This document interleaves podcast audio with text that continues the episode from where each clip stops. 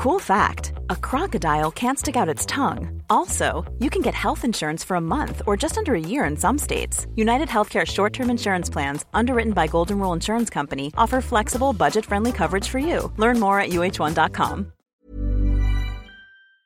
Euh, et il faudrait réfléchir à comment tu pourrais accepter euh, la facette de toi qui peut-être garderait l'argent pour elle. Ouais. Ah Bah, ce serait. Ouais, ce Comment, serait. comment tu, le- comment tu te perçois si je te dis ça? Bah, Qu'est-ce qui vrai- t'empêche de le faire? mais.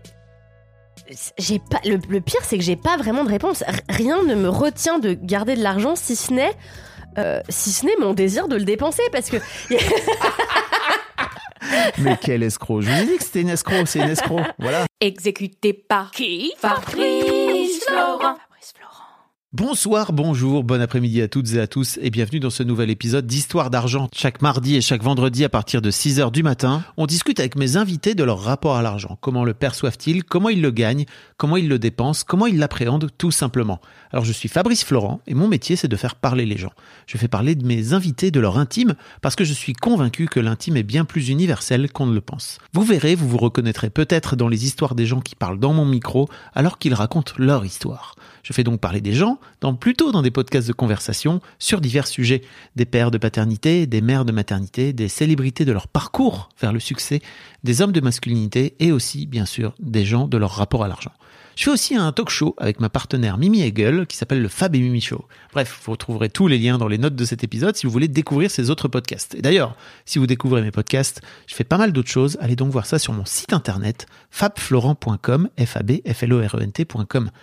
Si mes podcasts et mon travail vous aident d'une manière ou d'une autre, alors vous pouvez m'aider en retour en m'envoyant un don en argent sonnant et trébuchant avec votre carte bleue ou alors en vous abonnant à mon Patreon à partir de 5 euros par mois. Vous trouverez les liens dans les notes de cet épisode. Merci d'avance, c'est très cool. Enfin, si vous aimez le podcast, vous pouvez vous y abonner, mettre un chouette commentaire et 5 étoiles au podcast sur votre appli de podcast préféré, en particulier si vous écoutez sur Apple Podcast ou Spotify. Et surtout, surtout, surtout, partagez cet épisode et ce podcast autour de vous s'il vous a plu. Je suis sûr que vous connaissez des gens que mon travail pourrait intéresser.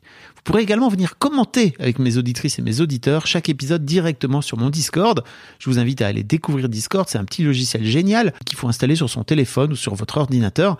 En fait, vous pouvez me suivre sur les différentes plateformes et réseaux sociaux et trouver toutes les infos pour me contacter dans les notes de cet épisode. Merci d'avance et bonne écoute. Tu sais que tu es sans doute la personne qui m'a été le plus réclamée. Ça me saoule qui- que ma réputation précède sur cette question-là. Vraiment. Dis donc à qui on pense qui sait vraiment pas gérer sa thune, qui a vraiment une grosse dooms en ce qui concerne le domaine budgétaire, bah c'est Kalindi top. Ça me fout un peu le plomb parce que c'est tellement une lutte de chaque instant pour moi. C'est vrai. Tu, tu règles là ou pas? Parce que je veux pas je dire règle, des trucs que tu règle règles pas. Je règle tout. Ça, c'est je l'ai appris à l'école de Fabrice Florent, je sais pas si tu connais. Je sais pas, non, je Il connais me pas. disait, tu te tais avant de, de, de mettre play, enfin rec plutôt. Bien sûr que je rec. Kalindi, Ouais, bienvenue. merci. Ah, c'est direct Ah, mais moi j'y vais, hein. T'as que quoi Je sais pas, je croyais que t'allais Tu me raconter des petits trucs et tout. Ah ouais, direct. Bon bah merci.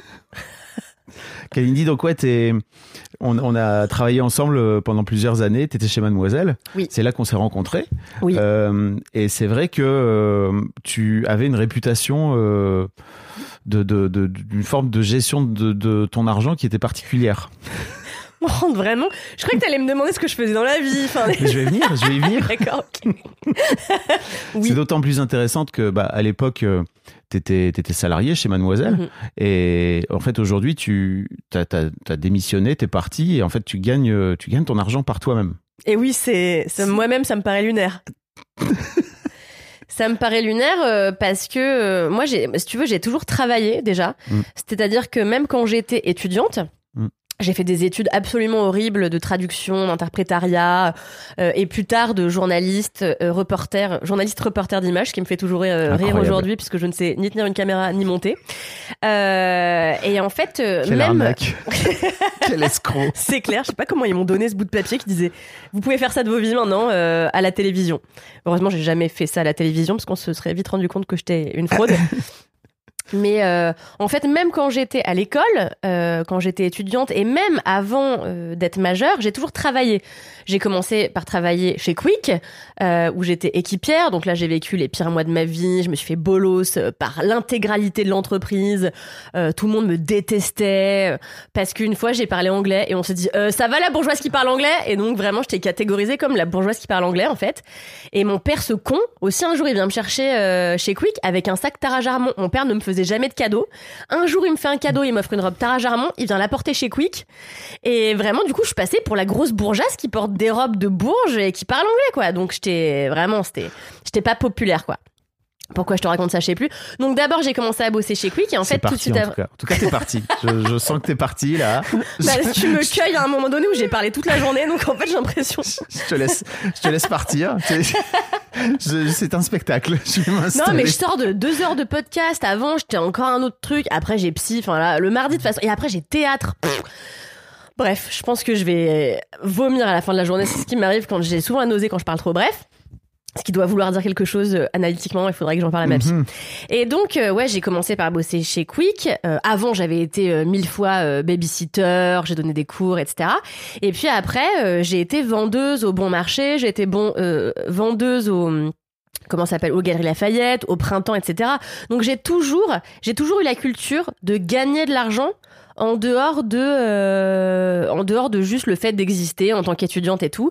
Euh, ma mère m'a toujours dit, même quand j'étais étudiante, quand j'étais euh, adolescente, pardon, elle me disait, si tu veux partir en voyage avec tes copines, si tu veux machin et tout, euh, il faut que tu puisses euh, te payer euh, la vie là-bas.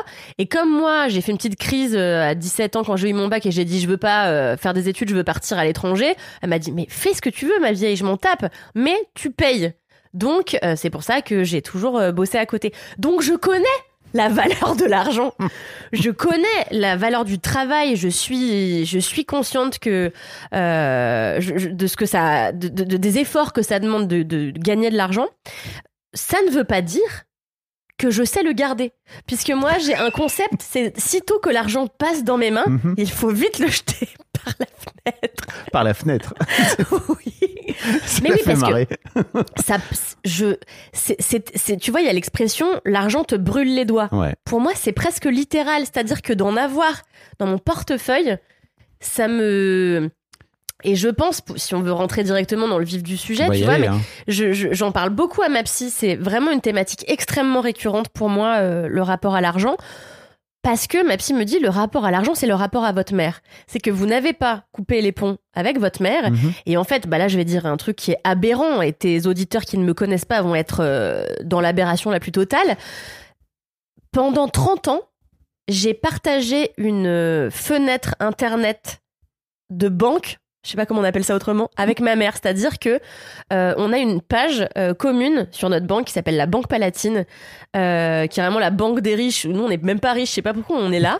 et, et, et en fait, si tu veux, moi, je vois les dépenses de ma mère. Elle, elle voit mes dépenses. Je vois combien elle gagne tout le temps, ce qu'elle dépense. Et elle, elle voit inversement ce que je gagne et ce que je dépense. Ce qui nous a mis pendant des années dans un rapport ultra malsain. Parce que de fait, euh, moi je me sentais euh, espionnée, tu vois. Combien de fois ma mère elle m'appelle, elle me dit Putain, t'as encore pris un Uber en plein après-midi, qu'est-ce que tu fous Tu peux pas prendre le bus comme tout le monde. Parce que ouais, j'aime pas les transports en commun et j'aime pas. euh, voilà. Et je suis une grosse feignasse. Donc souvent je prends des Uber, voilà, je mange au resto midi et soir. Alors que j'ai pas les moyens, tu vois. Mais t'as besoin de cramer ta thune. Complètement. Voilà. J'ai besoin de le cramer, quoi. Et Tu sais euh, c'est Christian Junot, là, il a écrit un bouquin et il a, il y a, des- il y a différents profils. Et en fait, ce profil-là, s'appelle le repousseur. C'est-à-dire, l'argent, il faut que tu le, tu le jettes, quoi. Tu vois, tu, tu peux pas le garder pour toi. Mais il te dit pourquoi Christian Junot? Ah bah oui, il y a plein de. Bah dis-moi pourquoi Fabrice Oh, dis-moi pourquoi C'est pas aussi simple que ça. On va en parler si tu Ouais, veux. J'imagine, ouais. Mais euh, bien sûr, ouais, il y a.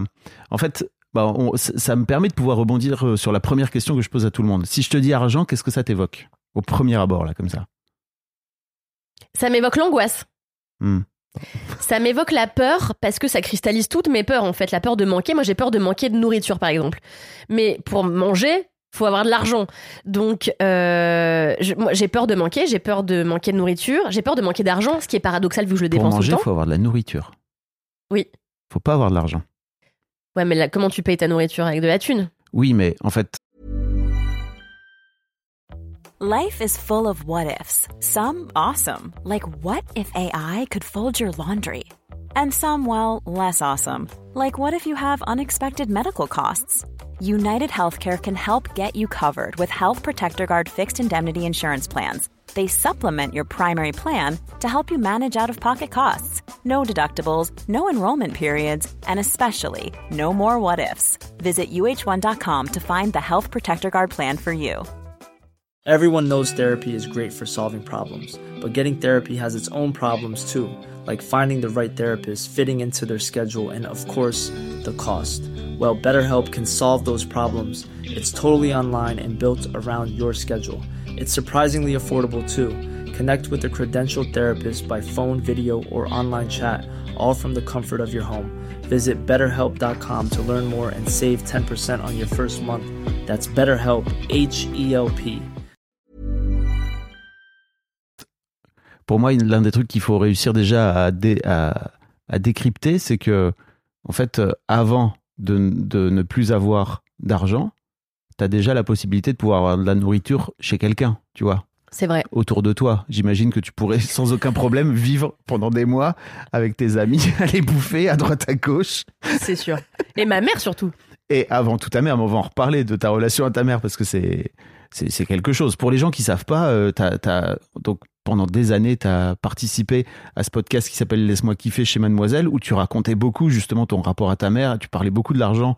C'est Oui. pas par hasard si les gens m'envoient des messages en me disant ça serait trop bien que t'aies Kaline histoire d'argent, c'est qu'ils écoutent, ils suivent Mademoiselle depuis longtemps et ils suivent Laisse-moi kiffer et aujourd'hui tu as un podcast qui s'appelle 4 quarts d'heure où ça continue, c'est-à-dire que régulièrement j'écoute et régulièrement il y a la daronne qui revient avec l'argent Tout à fait.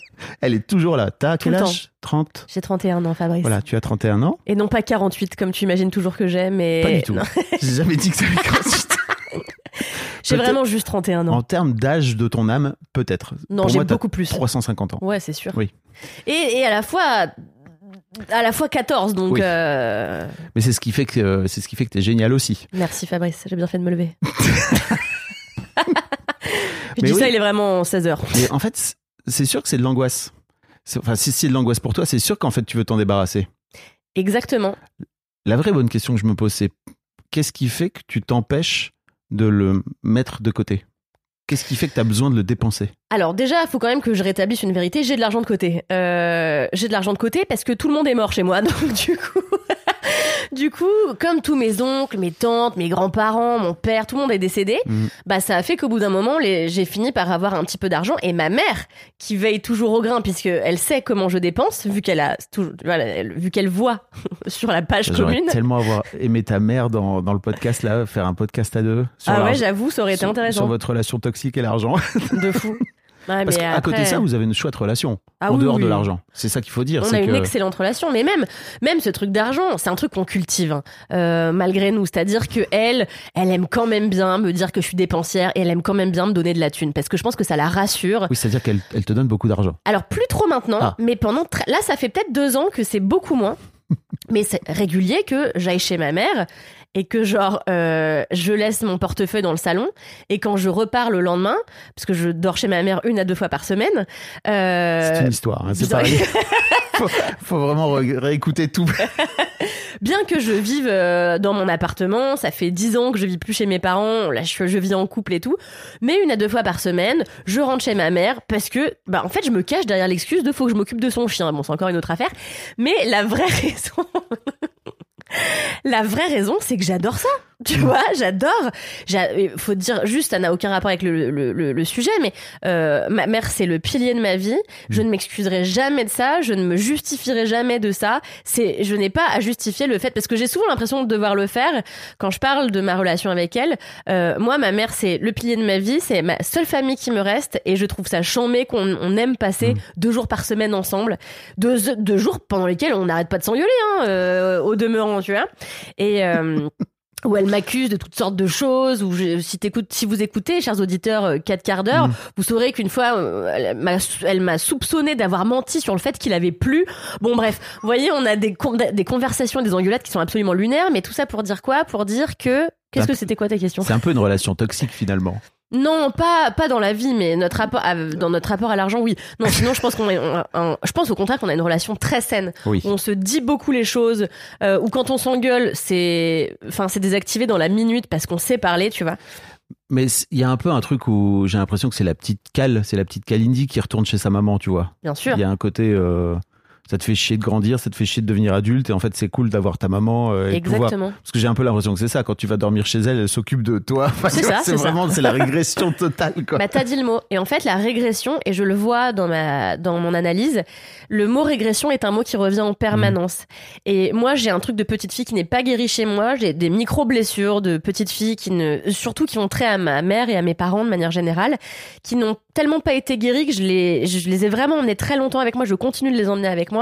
Et euh, mon safe place, mon lieu de, de de vraiment de sûreté, de sécurité, c'est le retour en enfance. Et qui dit retour en enfance dit retour auprès de la mère, le giron maternel, l'appartement maternel où j'ai grandi, où j'ai fait mon adolescence, etc. Le lit où tu peux manger dans le pieu et que personne Exactement. t'emmerde. Puis me faire engueuler parce que je cherche aussi un petit peu à me faire engueuler. Tu vois, quand je vole les affaires de ma mère puis que je les perds, euh, c'est très involontaire, c'est très inconscient, mais je cherche quelque chose, tu vois.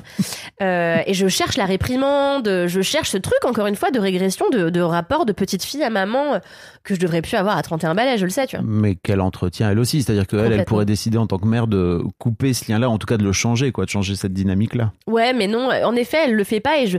Donc là, tout ça pour dire qu'il y a deux ou trois mois, ma psy me dit bon, écoutez, vraiment, euh, je pense qu'il serait temps que vous coupiez euh, le cordon euh, financier avec votre mère et que vous demandiez à votre banquier ce que vous auriez dû lui demander il y a 15 ans, c'est-à-dire de plus avoir accès à ses comptes à elle et qu'elle ne puisse plus avoir accès euh, aux vôtres. Écoute. Il s'est opéré quelque chose d'absolument formidable, c'est que depuis que ma mère n'a plus accès à mes comptes, je gère vachement mieux. Incroyable. Et putain, et donc ma mère au début m'en a un peu voulu. Bah tu oui. vois, quand je lui ai dit ça, je lui ai dit Bon, maman, euh, j'ai demandé à monsieur machin euh, de séparer nos comptes. Elle me dit Ok, euh, bah très bien. Euh, bah j'espère que tu feras pas trop de merde. Euh, Et, et je lui dis Ben peut-être que si, mais en fait, peut-être que c'est pas tes affaires, Ouais. tu vois.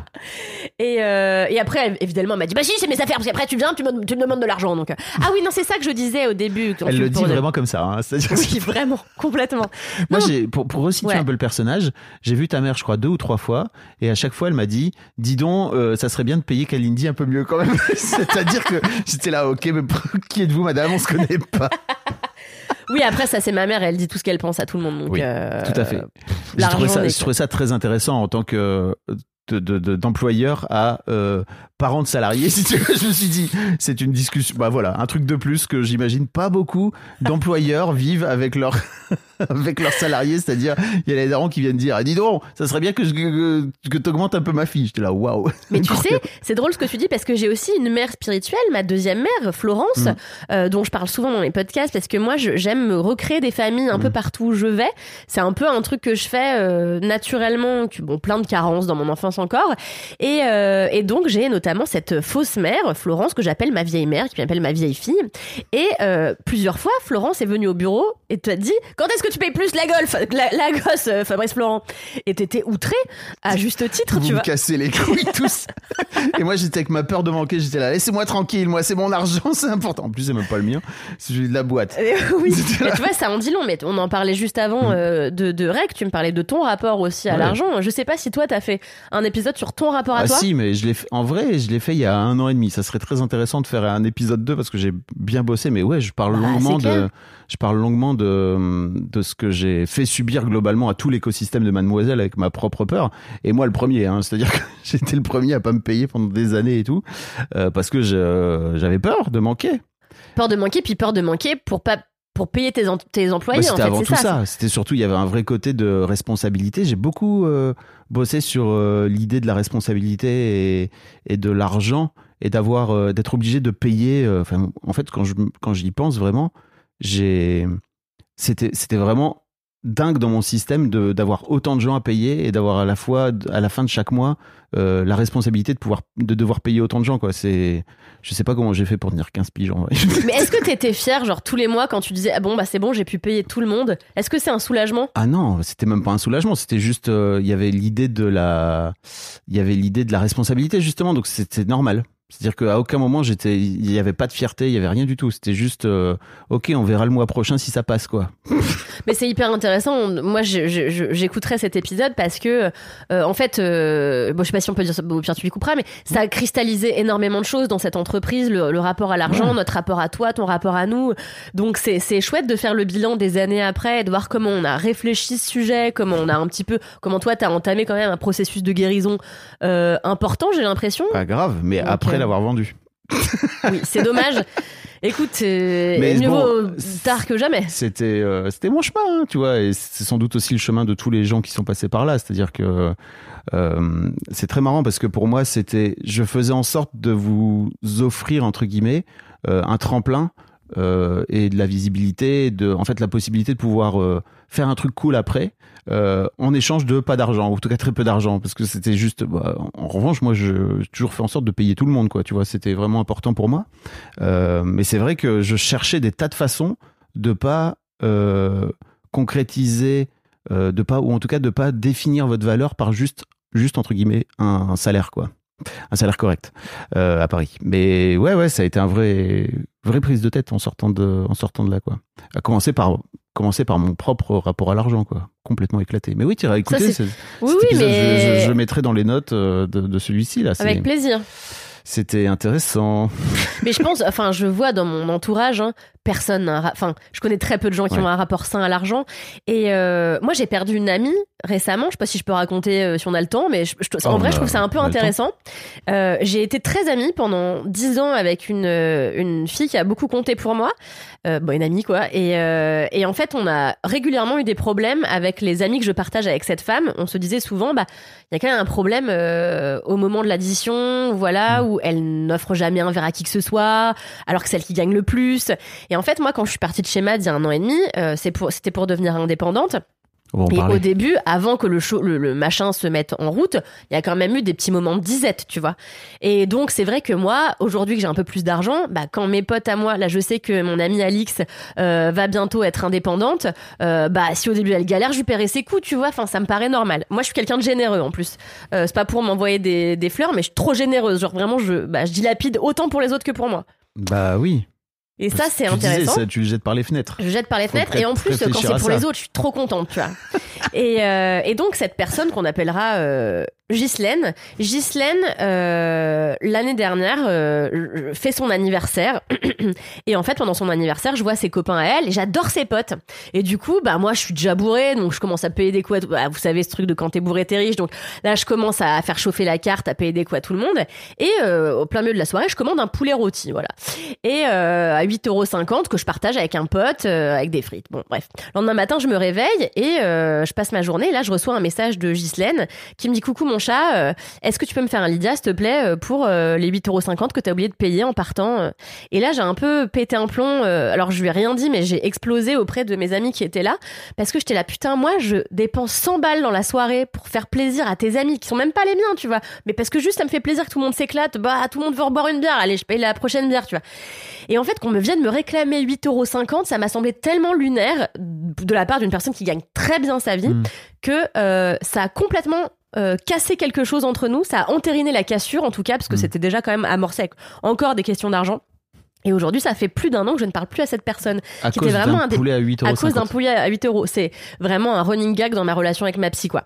Et euh, on en parle très souvent du poulet à 8,50 euros. Et c'est un, un running gag avec un de mes amis euh, aussi, qui a perdu tout contact avec euh, Ghislaine également. Mais euh, je vois combien ça hum, cristallise plein de choses entre les gens et combien, euh, tu vois, euh, c'est con, mais personne n'a envie de, de fréquenter un radin. Mais il y a plein de radins qui se rendent pas compte qu'ils sont radins. Mais ça dit tellement quelque chose d'eux, ça vient tellement s'entériner, s'ancrer dans quelque chose qu'ils ont vécu plus, plus jeune que chacun a ses micro-traumatismes dus à l'argent. Et je, je pense, c'est pour ça qu'il y a tant de gens qui ont des problèmes. Là, j'enfonce un peu des portes ouvertes. Hein. Non, pas du tout, mais il faut que tu écoutes ce podcast parce qu'effectivement, c'est des, c'est souvent. En fait, je trouve que je trouve ça cool dans le podcast parce que ça permet de se rendre compte de ce que peuvent vivre les gens de leur côté. Et tu vois, si j'avais Ghislaine euh, dans mon podcast, on parlerait sans aucun doute d'à quel point elle vit mal le fait d'avoir peur de manquer, parce que à mon avis ça Mhm. vient de là, quoi. Tu vois, peut-être d'ailleurs, j'en sais rien, mais a priori ça vient souvent de là, la radinerie entre guillemets. Et puis surtout, ça veut rien dire. euh, euh, moi, j'aime bien, euh, et c'est Christian qui en parle beaucoup, c'est-à-dire qu'il y a des moments où je me, je me sens radin et d'autres moments où je me sens généreux. Et je trouve que c'est hyper important de regarder, d'être capable d'accepter les deux. Et Mhm. tu vois, par exemple, de, de te dire, bah non, aujourd'hui, ce soir, j'ai envie de, je paye des coups à personne en fait, Mm, mm, mm. parce que c'est comme ça, et de juste le tester pour voir ce que ça te fait en toi, tu vois, de te dire, ah non, mais là maintenant, moi, ce soir, je me paye des coups à moi et c'est tout, et je paye à personne d'autre, parce que parfois, l'un des trucs que je me rends, dont je me rends compte aussi, c'est que tu peux offrir des trucs euh, quelque part aussi pour acheter l'amour entre guillemets. Mm. C'est-à-dire que c'est pas totalement euh, aligné avec le cœur. Je dis pas que ça ne l'est pas pour toi, mais il y a aussi un endroit où peut-être tu fais ça pour justement éviter qu'on te voit comme quelqu'un de radin. Et Mm. peut-être tu détestes ça. Te... Et donc de ce fait-là, tu es trop généreuse. Je sais pas, parce que déjà, il y a des soirées où je paye pas de coups. hein. Bravo. Je tiens à le dire. Il y a des soirées où c'est que pour ma pomme, des soirées où c'est mes amis. En fait, c'est juste aussi. Pour moi, c'est un critère de sélection de gens. Mm. Et notamment, mes meilleurs amis, mes quatre meilleurs amis de la vie, euh, sont des gens très généreux. Et je sais que si c'est pas moi qui paye des coups ce soir, bah c'est Micheline ou Jacquelinette, et puis ça va tourner, tu vois. Mais pour moi, c'est vraiment un critère de sélection, même, et parce que j'ai été élevée comme ça. Ma mère m'engueule, mais ma mère est quelqu'un de pas dépensier, mais d'extrêmement généreux. Tu vois, euh, c'est con, mais euh, j'ai euh, une de mes amies qui avait des problèmes d'argent quand elle était ado, bah elle lui a filé de la thune. Le premier homme avec qui je suis sortie était un SDF, et en fait elle lui a payé pendant un an et demi son logement. Elle lui, elle lui payait son loyer tous les mois, elle lui faisait ses courses, lui achetait ses clopes, lui payait sa vie, tu vois. Et, Wow. et on a payé à une dame qui travaillait pour nous, qui s'occupait de mon grand-père. Ma mère lui a payé un voyage au Maroc. Enfin, si tu veux, et ma mère n'est pas riche, elle est juste fondamentalement généreuse. Et j'ai chopé ça de ma mère. Et mon père, qui ne. Je pense que beaucoup de mes problèmes d'argent sont relatifs à mon papa. On va y revenir, je pense. Oui. Euh, mais mon père a aussi été quelqu'un de généreux. Il avait ce truc un petit peu de générosité, radinerie, tu vois, ces Mhm. deux pôles qui s'attirent un petit peu et qui se repoussent et qui sont en effet pas tellement contradictoires parce que c'est la vie. Parfois on est dans un mood, parfois dans un autre. Exactement. Moi, je suis tout le temps dans le mood de dépenser en fait. ouais, et c'est intéressant parce que comme tu dis, je- tu jettes l'argent par les fenêtres, t'as besoin qu'il qu'il parte, quoi, tu vois. Ouais. Euh, et il faudrait réfléchir à comment tu pourrais accepter euh, la facette de toi qui peut-être garderait l'argent pour elle. Ouais. Bah, ce serait, ouais, ce Comment, serait. comment tu, comment tu te perçois si je te dis ça? Bah, Qu'est-ce qui vrai- t'empêche de le faire? mais j'ai pas. Le, le pire, c'est que j'ai pas vraiment de réponse. Rien ne me retient de garder de l'argent, si ce n'est. euh, si ce n'est mon désir de le dépenser parce que Mais quel escroc Je vous ai dit que c'était une escroc, c'est une escroc. Voilà. non en fait déjà il y a, quelque chose qui a changé il y a quelque chose qui a changé c'est que j'ai mis mon argent quelque part j'ai acheté une maison. J'ai fait un bond dans ma vie exceptionnel qui consiste à tout l'argent que j'avais, en tout cas une très grosse partie de l'argent que j'avais, je l'ai placé dans l'achat de quelque chose et en plus pas toute seule, je l'ai acheté avec mon compagnon qui a acheté la moitié de la baraque. Donc ça c'était un énorme move Euh, et pour la première fois j'ai eu la sensation de dépenser correctement Hmm. parce qu'il y a ce truc tu vois de te dire de dépenser puis de culpabiliser et parfois tu dépenses mais t'es content parce que c'était un matériel pour le pour le travail ou euh, voilà par exemple, là, je reviens de deux semaines à l'île Maurice. Je ne culpabilise pas d'avoir dépensé sur un coup de tête un billet d'avion et d'avoir. Je culpabilise d'avoir acheté n'importe quoi sur place, mais euh, et d'avoir dit non à aucun. En fait, c'est surtout ça. C'est j'ai voilà. Donc, je pense que le cœur du truc, c'est euh, et je l'ai matériel. Enfin, je l'ai réfléchi que très tard. Euh, moi, j'ai grandi avec un papa qui euh, vient d'une famille pauvre de l'île Maurice et mon père, ils étaient neuf enfants dans, dans sa fratrie. Et en fait, euh, c'est pas qu'ils étaient pauvres parce qu'ils étaient quand même propriétaires terriens, etc. Mais euh, voilà, mon grand-père était vendeur de pommes de terre, euh, ma grand-mère travaillait pas, mon grand-père savait ni lire ni écrire. C'était pas un, c'était un milieu très modeste. Et mon père a grandi dans une baraque euh, très petite avec tous ses frères et sœurs, ce qui, enfin, il a eu une enfance euh, franchement qui me disait toujours assez chambée et tout, mais euh, où il fallait quand même faire attention à l'argent. Et ça n'a jamais quitté mon père. Et en fait, mon père, quand il a migré en France, quand il avait euh, 33 ans, il s'est retrouvé à faire euh, des petits boulots de merde qui correspondaient pas euh, à ses études parce qu'il a subi plein de choses, notamment le racisme euh, quand il est arrivé en France. Et euh, il a enchaîné les petits boulots et euh, après il s'est installé, il a trouvé un, un job qui lui plaisait vraiment où il a gagné un peu plus d'argent, mais jamais vraiment beaucoup. Puis il a, cotisé- il a commencé à cotiser très tard pour la retraite. Et mon père m'a fait, m'a, m'a élevé dans une angoisse permanente, celle de manquer évidemment, et celle de ne pas avoir assez pour sa retraite. Le sujet principal qu'on avait avec mon père, c'était euh, mais c'était systématique. Mon père, quand il s'est séparé de ma mère, ma mère est quelqu'un de. Bon, je vais rentrer vraiment dans ma vie intime, mais ma mère est une bourgeoise, euh, élevée par euh, des parents euh, qui étaient relativement bourgeois aussi, puis qui ont eu des entreprises, qui ont un petit peu prospéré dans le milieu de l'entrepreneuriat. Et donc ma mère n'a jamais manqué de rien. euh, voilà, c'est quelqu'un d'extrêmement cultivé, très différente de mon père, qui lui était quelqu'un de sportif, mais pas cultivé, euh, pas bourgeois. Bref où j'allais avec ça. Et quand ma mère a quitté mon père euh, il y a une dizaine d'années, mon père s'est retrouvé à devoir gérer son argent tout seul, alors que pendant des années, bah, il vivait aussi de l'argent que gagnait ma mère, parce qu'il partageait tout. Ma mère payait beaucoup les factures, euh, me payait tout à moi, les fringues, l'éducation, enfin l'é- l'école supérieure, etc. C'est tout ma mère qui a payé. Mon père n'a jamais rien payé. Et euh, mais bon, des fois, il m'achetait une robe Tarajarmon, quoi. Et euh, mais c'est pas c'est pas pour euh, enfoncer mon père que j'aime profondément. C'est juste voilà, il avait un rapport étrange à l'argent et souvent c'est les femmes qui prennent euh, en charge euh, économiquement le foyer. C'est c'est un fait. Et donc euh, notre foyer à nous n'a pas échappé à ça. Et bref, après.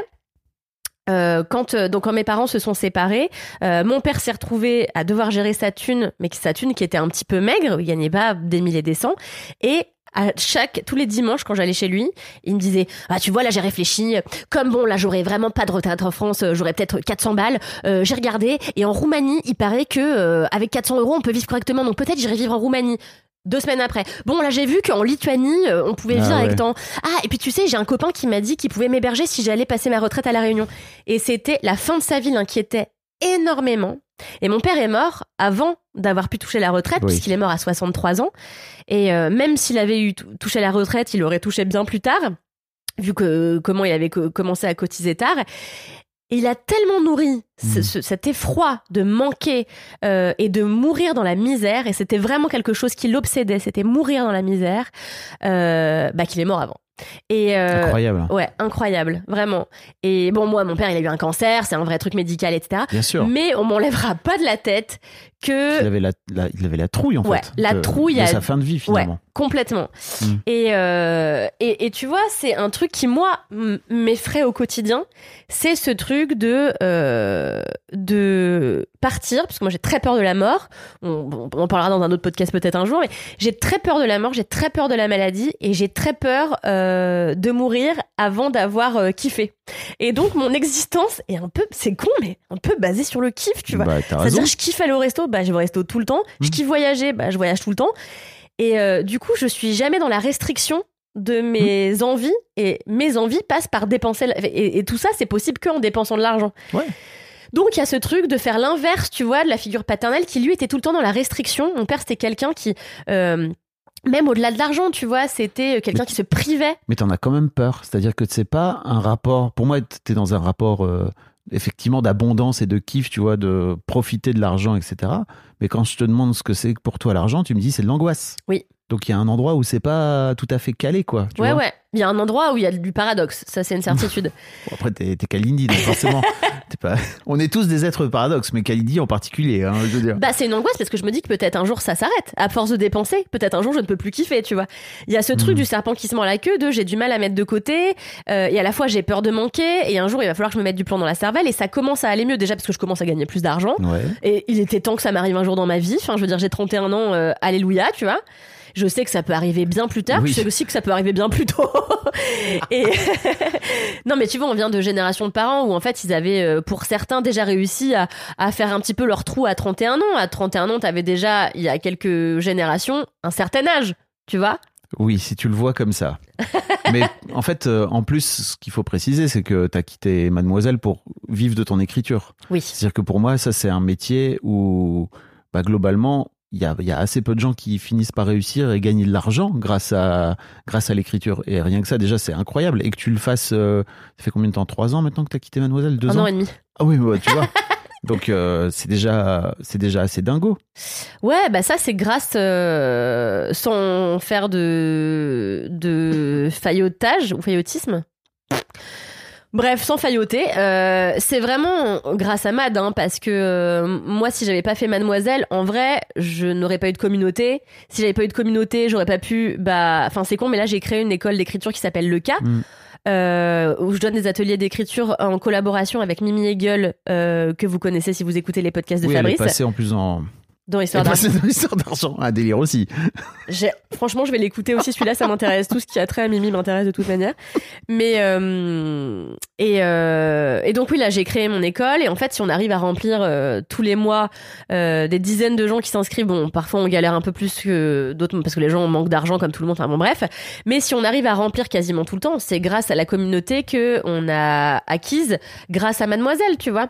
Donc ça, c'est sûr que c'est 100% grâce à Mad que je réussis à vivre de ma. Enfin, c'est 100% grâce à moi aussi parce Bah, que en vrai, j'écrivais déjà avant. Avant tout. Euh, mais ce que je veux dire, c'est que si on, si j'ai une voix, c'est quand même parce que euh, j'ai été euh, chez Mad à un moment donné, quoi. Mais euh, oui, moi je fais partie des ultra chanceuses et encore pour l'instant j'en suis au tout début de ma de ma vie Mm. d'autrice, Euh, mais je fais partie des chanceuses qui réussissent à en vivre. Je, je fais mon école d'écriture. Euh, J'ai gardé un pied chez Mademoiselle parce que je fais toujours un podcast, euh, euh, un podcast cinéma qui s'appelle Le seul avis qui compte. Euh, et puis aussi, euh, maintenant, je suis scénariste, donc j'arrive à vendre euh, des petits contrats d'option par-ci par-là, qui me rapportent de l'argent. Ça sort quand ton podcast? Euh, je sais pas. Début d'année? Début d'année? Ouais. Bon, bah, à l'heure où vous écouterez euh, ce podcast, en plus, a priori, j'aurai signé mon premier roman dans une maison d'édition. Euh, Enfin, c'est sûr, là, ça arrive là, donc j'ai pas le droit encore de dire laquelle, mais je pourrais le dire bientôt. Donc, ça va me rapporter aussi un petit peu d'argent. Et puis, je, continue à piger un petit peu et tout. Donc, j'arrive à en vivre, franchement, de manière un petit peu confortable. D'autant plus qu'en ayant acheté cette maison, je l'ai acheté cash, donc je suis pas passée par une banque. J'ai- Mais waouh. Ouais. Donc du coup, je ne dois pas d'argent à une banque.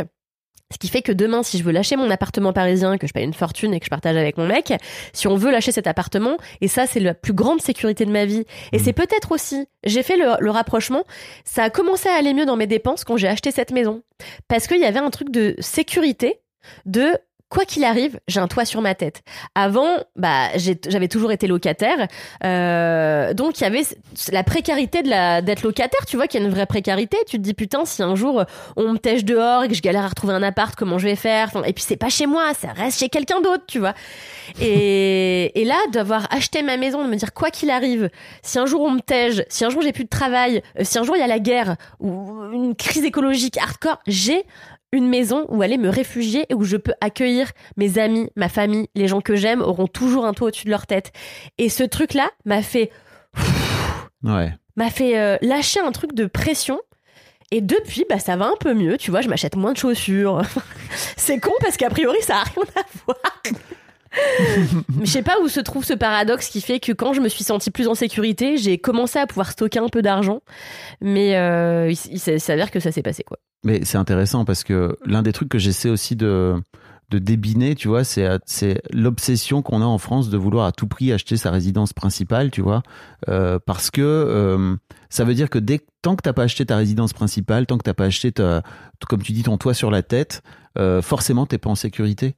Mais, mais en fait, moi, ce que j'essaie aussi de dire aux gens, c'est bah si vous, en fait, la, la location, c'est aussi une forme de liberté. Ça, c'est aussi une forme de, bah, tu vois là, par exemple, j'ai mon, mon lave-vaisselle, il s'est pété là, bah ma, ma proprio, elle a changé le lave-vaisselle, quoi, tu vois. Euh, donc il y a aussi des trucs où pendant très longtemps, mon appart c'était un poids mort, tu vois, dans ma, Ah dans, ouais? dans mes, dans, dans mes dépenses. Là aujourd'hui, je le vois comme euh, un endroit où je suis bien et que ça me dérange pas de dépenser autant d'argent. Je paye 2000 balles de loyer, c'est ridicule. Mais peu importe, tu vois, je suis vrai, là, je te reçois, euh, on est bien. Et en fait, je sais que si demain je veux partir, tu vois, en revanche, je le prends dans ce sens-là. C'est-à-dire que si demain je veux partir, je peux me barrer du jour au lendemain. Ça, c'est sûr. Et alors que euh, quand tu as acheté ta maison, si tu vis pas au moins 10 ans, tu vois, il y a un côté, bon, bah, ça vaut pas vraiment la peine euh, d'investir dans de l'argent, dans, dans, dans, d'investir dans une maison, quoi, tu vois, ou dans un appart, peu importe. Bah pour Sans nous, tu vois, c'est un investissement. tu vois. euh, Oui, ça, ça c'est sûr. Oui, oui.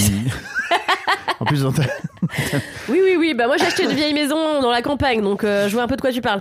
Mm. Mais, euh, mais tu vois, quelque part, moi, ce qui m'a aussi rassuré dans cet achat, c'est que je peux en faire une source de revenus. Et notamment, là, j'ai trouvé un locataire euh, qui me prend ma maison de février à avril, euh, qui est un scénariste aussi, en plus avec qui je suis devenue copine, donc je crois que je peux lui laisser mes chats un peu et tout. Enfin bon, bref, c'est encore une autre regard. Mais, euh, mais tu vois, du coup, j'ai trouvé quelqu'un qui me prend la maison pour le prix que j'en demande, qui est vraiment cool en plus. Donc, il m'a dit, écoute, si un jour, un week-end, t'as envie de venir et que, voilà, bah, tu peux venir et moi, je me casse, t'inquiète. Enfin, il n'y a pas de tranquille, tu vois. Qui est chill comme moi, où tu sais qu'on peut s'arranger, on n'est pas rigide. Et mine de rien, c'est une petite source de revenus supplémentaires euh, qui me permet notamment de payer mon loyer parisien, qui pareil est exorbitant. Donc, euh, tu vois, c'est et, et, et d'avoir cette solution là, qui est Mm. de gagner de l'argent autrement que par mon travail. C'est vrai. Parce que ça, j'en parlais encore dans 4 quarts d'heure. Euh, là, je reviens de l'île Maurice, ça n'a rien à voir, mais un truc qui m'a fait vachement de bien en partant, c'est en reconnectant avec ma famille, de me rendre compte que je n'avais pas parlé de mon travail. Et ça m'a fait un bien au cul exceptionnel parce qu'en fait, je me suis rendu compte que depuis que je suis plus chez Mademoiselle, ma définition number one de mon identité, c'est qu'est-ce que je fais dans la life. Et en fait, dès que je vois des gens, c'est t'en es où de ce projet? Bah, écoute, nulle part, puisque tu sais, moi, dès que je signe un projet, ça met trois ans à se passer et ça fait que deux ans, donc il y a encore bien un an à tirer. Et en fait, je suis dans la perpétuelle justification et explication de quel est mon quotidien, comment je gagne de l'argent, etc. Parce que c'est ça aussi. C'est du coup les gens me demandent comment j'arrive. Souvent Ah bah on me dit ah tu fais ça mais comment tu gagnes de l'argent? Donc tu vois moi je veux juste parler de ce que j'aime et on me ramène encore à cette valeur euh, pécuniaire quoi. Et euh, qu'est-ce que je raconte? Oui. Donc, euh, quand j'étais à Maurice, personne s'est intéressé à mon travail. Et ça m'a fait du bien parce que, mine de rien, en ne s'intéressant- pas à mon travail, les gens ne se sont pas intéressés à ce que je gagnais et à quelle était ma valeur financière euh, dans l'État français, tu vois. Et ça m'a fait un bien fou. Et, euh, et ça donc, t'a fait du du coup, bien? Bah ça m'a délesté d'un poids. Déjà parce que j'ai parlé d'autre chose, vraiment, hein, que de fric et que de euh, bouquins ou pas, séries ou pas, machin. Ouais. J'ai pu parler de moi parce qu'en fait je suis autre chose que euh, Ah, ça. que une autrice euh, qui a des problèmes de thunes. et euh, et j'ai pu parler de mes sentiments, j'ai pu parler de plein de choses. J'ai pu pas parler de moi aussi. j'ai pu Mm. parler des autres gens et c'était chambé. euh, et voilà, et c'est ce qu'on s'est dit avec mon mec vraiment en rentrant. On s'était dit c'était pas un kiff que personne nous demande rien sur notre euh, vie professionnelle et euh, budgétaire. Euh, et donc du coup, tu vois, la maison, c'est aussi un truc de se dire voilà, c'est une rentrée d'argent qui ne dépend pas de ce que je fournis comme effort dans mon travail et qui, ne- qui ne dépend pas de un milliard de tierces personnes. Parce que dans les travails qu'on effectue, euh, peut-être toi aussi, tu vois, mais moi, je vois combien euh, ce qui arrive sur mon compte en banque à la fin du mois dépend de 50 000 personnes. Mm. Ça dépend de euh, est-ce qu'il y a un directeur littéraire d'une boîte de prod qui a dit j'aime bien ce projet, qui en a parlé à un producteur qui a dit ouais j'aime bien, mais est-ce que machin va aimer? Ah ok, bah contactons ton agent. Ah mais t'es pas seul sur le projet, il y a aussi Alix. Donc on- tu vois, il y a 50 personnes à contacter avant qu'on débloque un peu d'argent. Je suis tributaire de la moitié de la France. tu vois? Et en fait, c'est tellement, c'est tellement de stress de se dire, est-ce que je vais plaire? Parce qu'en plus, moi, mon travail est directement, mon, le fait que je gagne de l'argent, c'est rela- euh, directement relié à mon identité. Ouais. Je mise beaucoup sur ma personne, ma personne. Euh, ce qui fait que quand on veut pas d'un de mes projets, c'est moi qui l'ai écrit, c'est un truc que j'ai imaginé à partir de trucs que j'ai vécu. On remet quand même en question ce que je J'arrive, je sais que c'est pas vrai, mais souvent on peut le prendre comme on remet en question ton identité, ta place dans la société, ton imagination, ta, ta valeur. Tout ça, c'est tellement intimement lié, tu vois, que je sais pas si je fais sens parce que je dis un peu tout de Tu manière fais- décousue. Tu fais très sens. Ok. Que du coup, c'est pas fastoche. Voilà, c'est ma conclusion. Mais tu sais, là, donc là, ça va bientôt faire 100 épisodes que j'ai fait d'histoire d'argent. L'un des trucs dont je, Putain. dont je me suis rendu compte, c'est que le rapport à l'argent des gens, la relation à l'argent des gens est vachement liée à leur estime d'eux-mêmes. Donc, on y revient. dit. Ouais. C'est-à-dire que globalement, si tu as une bonne estime de toi-même, t'as aucun problème à recevoir, à recevoir euh, les cadeaux de la vie, quoi. Tu vois, Ouais. mais ça peut aussi, ça peut aussi bien être de l'argent que des cadeaux. Ouais. Et les gens qui ont du mal à recevoir d'une manière générale, ils ont aussi du mal à recevoir de l'argent et à aller vers l'argent et à s'ouvrir à l'argent. Ouais, À À l'éventualité que ça tombe, quoi. Tu vois Ça, c'est hyper intéressant. Toi, Bah t'as des problèmes avec ça ou pas? Ah bah beaucoup moins. mais oui, j'en avais plein. Mais aussi parce que maintenant, t'es tout seul. Donc, euh, je veux dire, il n'y a plus cette notion de responsabilité des autres. Donc, peut-être que. Ah, mais non, non, non, non, non, franchement, je vois exactement mon rapport à l'argent que j'ai aujourd'hui par rapport à celui que j'avais à l'époque de Mademoiselle. euh, Ça n'a strictement rien à voir. C'est fou, ça. J'ai vraiment débloqué un truc. Aujourd'hui, j'ai aucun problème à, à recevoir de l'argent. Et à, Et à en donner? Bah oui. Sans souci. Aucun problème ni pour euh, prendre ni pour donner. Ouais, grave. Bah c'est un. J'a- J'allais, c'était beaucoup plus simple pour moi de donner de l'argent à l'époque de Mademoiselle. hein. Ouais. Même si j'en donnais pas beaucoup, j'en donnais beaucoup plus que je m'en prenais. Tu vois, donc Ouais, à bah la oui. fin, au final, c'était un peu pareil, quoi. Tu vois, c'était tant que les autres sont mieux payés que moi, tout va bien. Ouais, ouais, mais enfin, tout à l'heure, tu parlais de responsabilité. Je... Moi, c'est quelque chose qui m'angoisse. Tu vois, moi, je, je, je collabore avec Mimi euh, pour euh, notre atelier d'écriture. Et euh, bah, je suis stressée à chaque fois euh, qu'on n'arrive pas à remplir. Pas pour moi, parce que je me suis engagée à verser euh, telle euh, commission à Mimi sur euh, ce qu'on arrive à vendre. Donc, je suis. Alors que, en fait, Mimi, elle sait très bien que si on n'arrive pas à remplir, c'est. On n'arrive pas à remplir. Tu vois, c'est pas ma, c'est pas ma responsabilité plus que Oui. la sienne. Tu Mimi, vois. elle compte pas absolument sur toi pour payer son loyer. Exactement. Bah, Mm. Je sais, tu vois, c'est un- une petite somme, mais c'est pour te dire que déjà, à cette ce tout petit Mm. niveau, déjà, c'est un effroi, c'est une angoisse. Alors, j'imagine pas quand t'as 25 employés à payer, tu vois, ça doit être un. Jamais je vais faire ça, putain. Bah, t'es pas, t'es pas spécialement parti pour. Non, pour, pas du tout. temps, Oh. Seigneur, merci. Tu sais, j'ai une autre question normalement Ouais. que je pose au tout début, mais comme on a parlé de plein de trucs, c'est quoi ton premier souvenir marquant lié à l'argent? Ah non, Euh, non ça c'est pas. mon premier souvenir marquant. Cal, je te l'ai dit avant le podcast. Ah, tu me l'as dit Oui, je te l'ai dit. Ah bon C'est pas grave. Pardon, j'ai quand même oublié. Euh, mon premier. Bah, si, je sais. Ouais. J'ai deux souvenirs. euh, un euh, très jeune, c'est pas particulièrement marquant, mais c'est un truc euh, gaulerie. C'est euh, j'avais une voisine au premier étage de mon ancien immeuble qui s'appelait Janine, qui est décédée depuis, qui était une vieille dame de 85 ans. Et en fait, moi, je vivais dans un petit immeuble de 5 étages.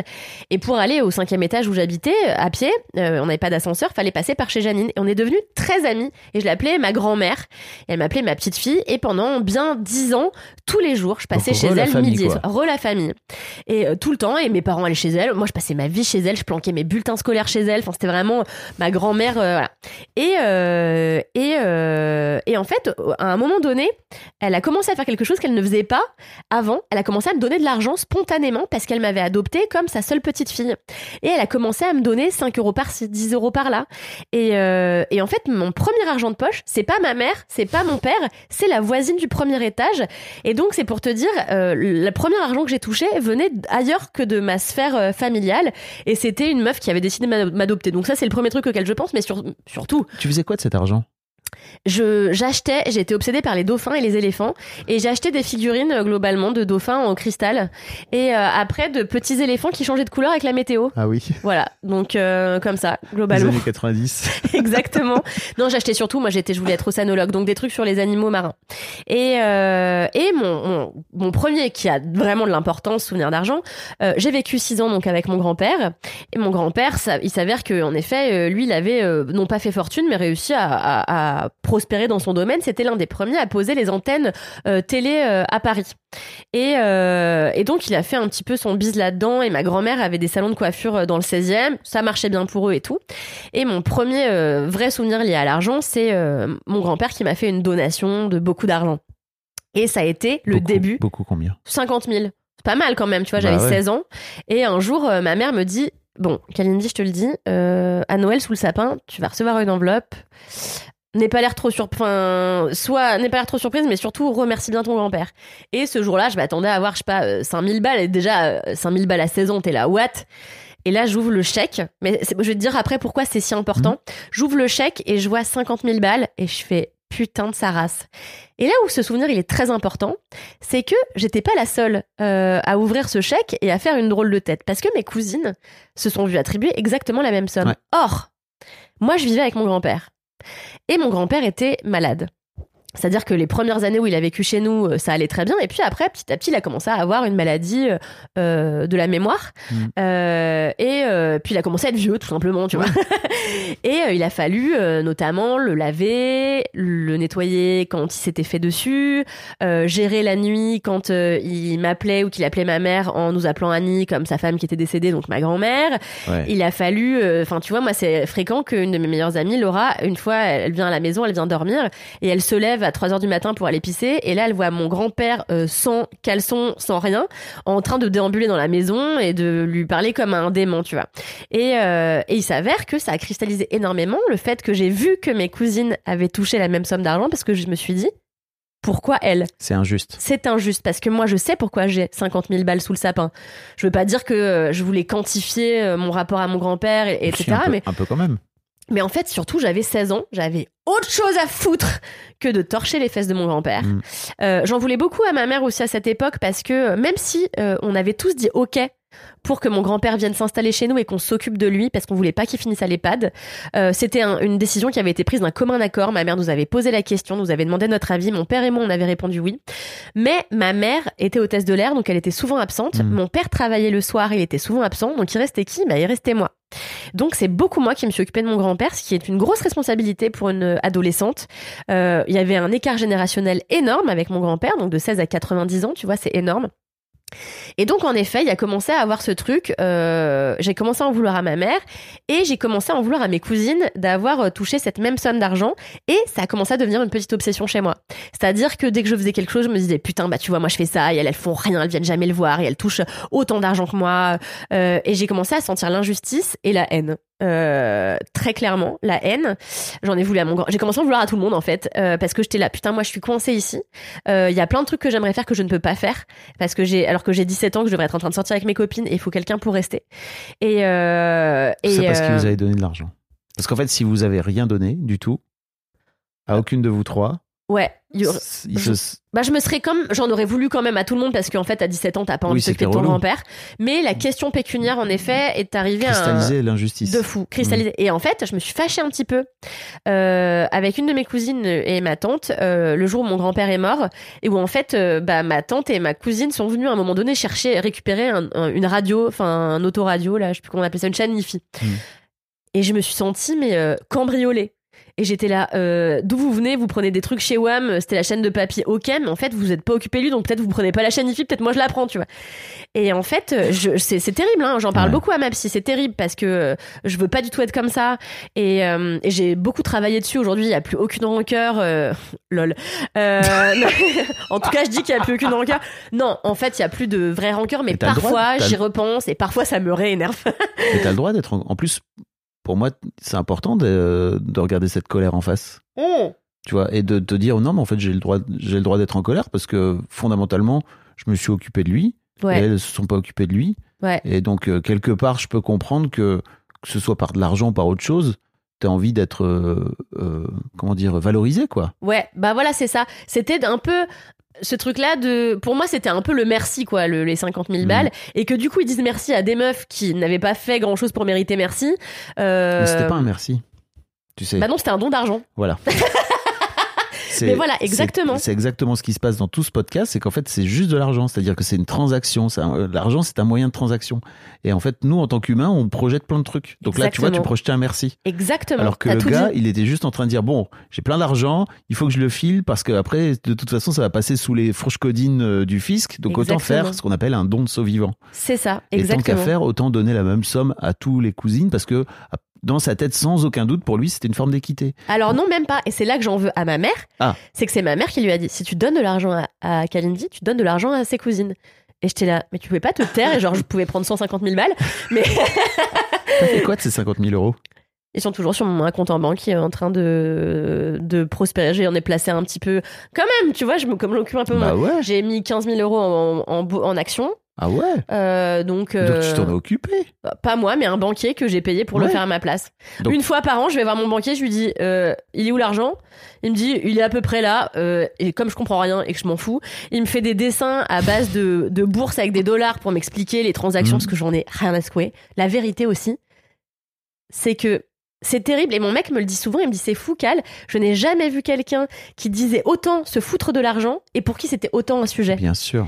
Et, euh, et c'est vrai qu'en soi, je m'en fous de comment je le dépense. Parfois, euh, je perds de l'argent bêtement, je me Mais fais tu voler. le repousses, Cal.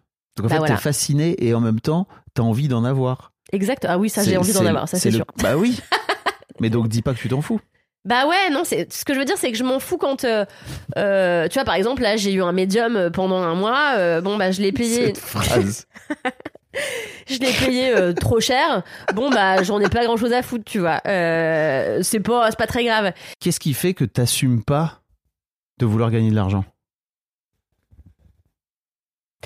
Après, euh, dans mon discours, j'ai toujours eu l'impression de dire que je voulais gagner de l'argent, notamment parce que, tu vois, mon premier souhait quand j'étais adolescente, j'arrêtais pas de dire à tout le monde, genre j'avais 12-13 ans, je disais, quand j'aurai 21 ans, je serais riche, j'habiterais en Thaïlande, je porterais un maillot de bain rouge.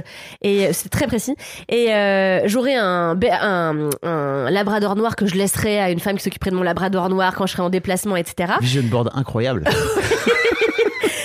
Demander à toutes mes meilleures copines de quand j'étais petite, c'est vraiment, je disais Ouais. ça tout le temps. Et je disais, et j'aurais un mari super riche et j'avais projeté de le tuer en euh, le, en le, si un jour je, si un jour je suis accusée d'assassinat, les gens vont écouter ce podcast et vont s'en servir comme preuve. C'est terrible. Mais j'avais prévu d'assassiner mon mari très riche en le butant avec un gigot congelé puis en mangeant le gigot. Et j'avais lu ça, je sais plus, dans un Agatha Christie ou un truc, tu vois. Et je m'étais vraiment dit, waouh, super ingénieux. Donc, euh, j'avais même prêt. Donc j'avais même prévu, tu vois, d'avoir un mari très riche et de l'assassiner. Donc non, j'ai toujours dit et j'ai toujours envoyé à l'univers. Mais c'est pas pareil de vivre sur l'argent de, De quelqu'un d'autre. Et de gagner son propre argent. Bah je pense que tout ça, ça vient du fait que, en effet, tu vois, tu l'as dit, ça a un rapport à ta valeur et je pense que je n'ai pas encore l'impression de mériter de Hmm. gagner des milliers des cents. Et, euh, et, et en fait, encore une fois, c'est vraiment très contradictoire et paradoxal. C'est-à-dire que il y a des fois où je reçois euh, un, un- euh, une proposition de travail et je suis choquée par combien c'est trop peu. Et je suis là, c'est choquant. Donnez-moi beaucoup plus d'argent. Enfin, vous vous rendez compte? Et des fois où euh, j'ai l'impression de pas mériter ce qu'on me donne. Mais tu vois, tu parlais des cadeaux tout à l'heure. Euh, euh, j'ai de moins en moins de mal à gagner correctement ma vie et à faire des belles factures. On en a parlé une fois, j'ai fait une facture Je à dis un plus client. gagner, je, je veux dire que tous les gens arrêtent de dire gagner ma vie. Alors qu'est-ce qu'il faut dire? Gagner de l'argent. Parce Ah qu'en oui, fait, oui, gagner ma vie, ça veut dire que si t'arrêtes, et c'est merci Christian Juno de m'avoir mis le, le truc, à, la pulse à l'oreille, parce que c'est vraiment un vrai truc. Cette expression, elle est terrible, parce qu'en fait, c'est si demain t'as plus d'argent, ça veut dire que tu perds ta vie. vie. C'est terrible, j'avoue. Alors que non. Tu peux T'as très grave bien raison. ne plus avoir d'argent et être très heureux dans ta vie. Eh ben, j'y pense. Hein. C'est très intéressant. Donc à chaque Je fois vais que peut-être me mettre à Christian Junot, il s'appelle? Ouais, mets-toi, euh, histoire d'argent, tu vas voir. Il y a plein de. Ouais, non, mais ouais. En fait, euh, je t'avoue, j'avais pas écouté parce que Ouais, ça je m'angoisse trop. Je t'avais demandé de l'écouter, mais bien J'écoute sûr, le Fab et Mimi Show tout le temps, mais, Mais le- rien à l'histoire- voir. l'histoire d'argent, en fait, ça m'angoisse. Mais tu sais, vraiment, ça t'angoisse. ouais, ça m'angoisse. euh, Les histoires d'argent. euh, Mais merci d'être là alors. Bah, honnêt- en vrai, j'ai- tu vois, ça fait longtemps que tu me dis et que bon, on fait pas et tout. Et euh, T'es venu un peu. tu t'es senti obligé de venir. non, j'étais contente de venir euh, parce que ça va mieux en fait, tout simplement. Mais tu vois, là, c'est con, mais d'avoir parlé moi, ça me décoince pour me dire je vais écouter les autres et Mhm. notamment le tien et celui de Mimi qui m'intéresse particulièrement. Mais euh, donc t'as raison, euh, gagner mon argent. Mhm. Euh, donc voilà, il y a ce paradoxe. Ça va de mieux en mieux le fait que je puisse facturer correctement à mes à mes clients. Et je t'ai dit la dernière fois, j'ai facturé un client un peu trop. Et genre le client m'a dit ça va pas ou quoi? Et après j'étais là ah pardon, je me suis trompée. Alors qu'en fait je m'étais pas du tout trompée. C'est juste que j'avais essayé et que on m'avait dit non tu vois. Tu t'es T'as dit que tu t'étais trompé. J'ai dit ah pardon, j'avais pas compris. croyais que vous me demandiez plus Ah, que ça. pardon, j'ai mis un 7 au lieu d'un 3. exactement ce qui s'est passé en fait. Mais euh, presque ce- ces chiffres-là, tu vois. Et euh, du coup, le, le client m'appelle et me dit n'importe quoi. Enfin, on va pas du tout te donner ça pour ça. Enfin, ça, ça va pas Mm. du tout avec ce que tu vas faire. Et j'ai dit ah oui oui pardon. Et euh, alors j'aurais du stand-up peut-être pour. Euh, T'aurais pu dire. euh, En fait, c'est mon agent qui m'a dit de facturer cette somme-là, tu vois. Bah ouais. Et j'ai dit du coup bah c'est Mais pourquoi c'est ton agent C'est pas ton agent qui gère à ce moment-là? Parce que mon agent a autre chose à foutre Ah que oui. de gérer mes petits contrats euh, avec euh, des Ah oui, médias, tu vois. C'est ton vraiment. agent qui t'a soufflé. Parfois, le... j'appelle mon agent pour te dire combien tu penses que je devrais euh, facturer, tu vois. Mais c'est pas elle qui gère d'envoyer. voilà. Ça, c'est juste pour me Oui. conseiller, quoi. Et donc ça, Mais ce que ça tu aurais va. pu faire, Ouais. c'est dire bah ok, en fait entre le prix que t'as demandé et le prix qui te proposait, bah faire au milieu Ouais. et voir Bah, j'ai pas eu les burnes, tu vois. Ouais. Bah, c'est- c'est- mais genre, je t'en parlais quand on a bouffé des sushis, c'était ce bail-là, là. Et bah, ça, j'ai du taf à faire pour dire, Mhm. en fait, c'est une égo, quoi. Vraiment. Donc, euh, peut-être avant de dire, eh, pardon, je fais une grosse merde, euh, il y avait le truc de dire, ah ouais, bah, vous pensez, ok, bah, peut-être que euh, on peut trouver un terrain d'entente euh, au milieu, euh, voilà, quoi. Avec des arguments, évidemment, que là, j'ai pas, mais que j'aurais pu avoir euh, si j'avais réfléchi. Après, l'autre tips qui est intéressant, c'est c'est quoi ton budget? Et Hmm. de ce fait-là, t'arrives et toi, tu sais à peu près là où la personne veut, veut te caler. Et si tu veux demander plus, bah ça devient une, ça devient une négo. Ouais, c'est ça. Mais pourtant, tu vois, regarde, rappelle-toi, je sais pas si on a le droit d'en parler, Mhm. Mais moi, je fais partie des meufs chez Mademoiselle qui. Je t'ai quand même cassé les pieds avec l'argent. de ouf. Et tu vois, mine de rien, ça veut dire que j'en veux. Je suis venue plusieurs fois te dire, Ouais. je veux plus d'argent. Et puis finalement, j'ai fini par prendre un autre poste qui m'a fait gagner plus Ouais. d'argent que je voulais pas faire au début. Mais pourquoi je l'ai fait? Parce que j'avais besoin de gagner plus d'argent. Et, euh, Parce que t'étais doué pour le faire. et finalement, qui m'a servi de fou. C'est pas, je t'ai pas juste filé ce poste en disant, oh, allez ta gueule, c'est bon. Oui, c'est vrai, parce que pour clarifier pour les auditeurs, avant j'étais simple journaliste et à un moment donné, tu m'as proposé de continuer à garder un pied dans la rédaction, mais aussi euh, de prendre en charge les partenariats cinéma. Voilà. Euh, Donc tu générais était- de l'argent. Exactement. Donc moi, ça me dérangeait pas de te refiler sur cet argent généré une partie de cet argent. C'est ça. Euh, voilà. Donc euh, je suis j'étais, venue. j'étais sûr et certain que t'étais doué. Ouh, ça c'est encore une autre affaire parce que je suis vraiment pas certaine d'être douée pour ça, mais euh, je pense qu'en tout cas j'étais pas trop nulle, on va dire ça comme ça. mais euh, il y a Ouais, des choses pour lesquelles je suis douée dans la vie. Je suis pas sûre que ce soit particulièrement ça. Mais euh... mais tu vois, tu vois, encore une fois, je suis en train de le faire. Je suis en train de me déprécier par rapport à ce que toi t'es en train de me faire un compliment. Je te dis non, Ouais. c'est pas vrai. Essaie Ça, de recevoir permanent. pour voir. Exactement, je vais essayer de le faire. Et euh, tu vois, là, je disais à mes copines euh, ce midi, euh, je disais, bah voilà, je, je vais signer mon premier roman. C'est un énorme step dans ma vie. C'est un énorme step pour moi de fierté. Bien sûr. Et, et je l'ai dit un peu, genre au début, je voulais faire un grand effet d'annonce. Et en fait, je l'ai dit en m'excusant un peu parce que j'étais gênée de, à ce moment-là. Tu, tu me l'as, tu me l'as amené là quand on était en train de, quand j'étais en train de te, te- tu me l'as amené comme si c'était, t'étais en train de me dire bon bah je- après je vais chez le coiffeur quoi. Alors que c'est un, Déjà, non, parce c'est que un, je reviens de chez le coiffeur déjà. Mais- c'est un truc dont on parle depuis des années. Bah ouais, ouais, c'est clair. Mais je pense que c'est pour ça, c'est parce que c'est tellement important pour moi que ça peut pas. euh, Enfin. euh, Oublie pas de profiter. bah voilà, ça je ne sais pas faire. Et c'est encore une fois paradoxal avec ce que je t'ai dit sur j'ai besoin de kiffer tout le temps, dépenser mon argent, mais je ne sais pas exister dans le présent. Mm. Euh, ça c'est un énorme truc que je bosse en thérapie, Euh, pas en thérapie mais en analyse pardon, mais c'est un énorme truc, je ne sais pas. Euh... Ah t'as un bouquin de Mourad Winter. Euh, je ne sais pas profiter vraiment, tu vois. Là, j'ai eu la bonne nouvelle. Bon bah je suis dans le step d'après, de me dire ah putain euh, qu'est-ce que je vais pouvoir écrire après. Euh, Je suis pas dans le putain mais kiffe le moment. Euh, et je pense que l'argent c'est peut-être, tiens on met peut-être sur, Mhm. c'est peut-être le seul truc d'immédiateté que j'arrive à faire. C'est ce que j'allais te dire. Voilà, C'est qu'en fait pour moi c'est un moyen simple de te faire plaisir. En tout Ouais. cas c'est un truc que tu projettes. Tu exactement. te dis dépenser de l'argent c'est une façon simple de me faire plaisir. Exact et Alors- immédiate surtout. Et ça c'est très important. Alors qu'il y a, en vrai, il y a mille façons de se faire plaisir. J'imagine que quand t'es chez toi, dans ta J'en sais maison, quelque chose. J'ai écrit le- plusieurs articles sur le sujet. dans le perche. Bien sûr, tu parles du cul, hein. Euh, mais en fait, il y a, y a plein de façons aussi de kiffer, euh, de, de, de t'apporter de la joie dans la vie quotidienne. Bien sûr, Fabrice, quand je me réveille le matin et que je marche pieds nus sur ma pelouse, qu'est-ce que je suis ravie. Non, mais. non, mais bien sûr. Et je le sais, tu vois. euh, moi, je fais du, je suis sportive, donc euh, je prends Mhm. du plaisir comme ça. Je prends du plaisir en lisant, je prends du plaisir en allant au cinéma. Il y a plein de choses. qui- Bon, il faut payer pour aller au cinéma, mais je veux dire, il y a plein de choses euh, qui me font. Voilà. Mais, alors, non, mais on a touché un truc, c'est pour ça, je, je, j'a- j'appuie un petit peu dessus, mais. Euh, par exemple, dans mon travail actuel, et c'est ce que je te disais tout à l'heure, il n'y a aucune immédiateté. Mhm. À part le podcast, qui est le seul truc où voilà, on enregistre un épisode, quelques jours après il sort, euh, on nous envoie des messages pour nous dire que c'est chambé et tout, c'est c'est quasi immédiat. Sinon, dans tous mes projets à long terme, c'est des trucs qui sont tellement sur la longue traîne, il n'existe tellement pas d'immédiateté, donc tellement pas de, de bonbons, tellement pas de récompense Oui. immédiate. Pas de like automatique Exactement. comme sur Instagram. Et on vit dans cette époque-là, Mm. tu vois. Ce qui fait que c'est terriblement difficile à vivre pour moi qui euh, suis quelqu'un qui a besoin d'être euh, récompensé. Euh, et je, je le vois, hein, ça c'est un truc que je- j'ai vachement retenu de mon père. Euh, mon père, il avait un tout petit problème d'alcool. et je dis tout petit parce que c'était pas un gros, et c'est- c'est véritable, tu vois. C'est pas quelqu'un qui picolait la journée, etc. Mais c'est vrai qu'il pouvait pas passer une soirée sans boire deux- au moins deux bières fraîches. C'était son kiff. Et c'est pas tant que c'était un problème, c'était que juste pour lui, il avait associé la fin du labeur au plaisir de la bière. Ouais. Et donc, euh, voilà, Et ça fait une addiction. ça fait une addiction. Mm. Et moi, je suis addict à la récompense immédiate. Et c'est euh, et c'est un truc sur lequel je bosse encore une fois énormément en thérapie, d'apprendre à laisser le temps et, et que c'est pas grave si la récompense vient dans des années. et euh, et voilà. Et donc, en effet, Arrête de dire ça comme. Arrête de dire ça pour le dire. Oui, c'est vrai. Tu le dis sans Pardon, le penser vraiment.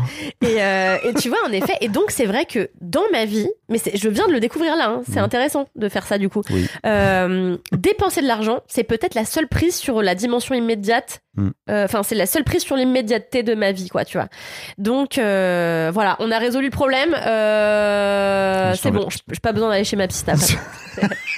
Je t'enverrai la facture. En fait, l'autre truc dont je voulais parler, c'est que moi, ma psy m'avait filé euh, un compteur en me disant en fait, euh, quand tu kiffes un truc, quand tu quand tu tu sais vraiment un vrai compteur Ouais, ouais. comme euh, Dans les avions? comme pour les avions par exemple, ta, ta daronne.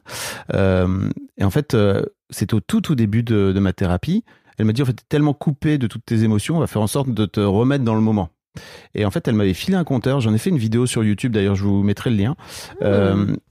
Et elle m'a dit en fait, à chaque fois que tu passes un bon moment, tu vas cliquer.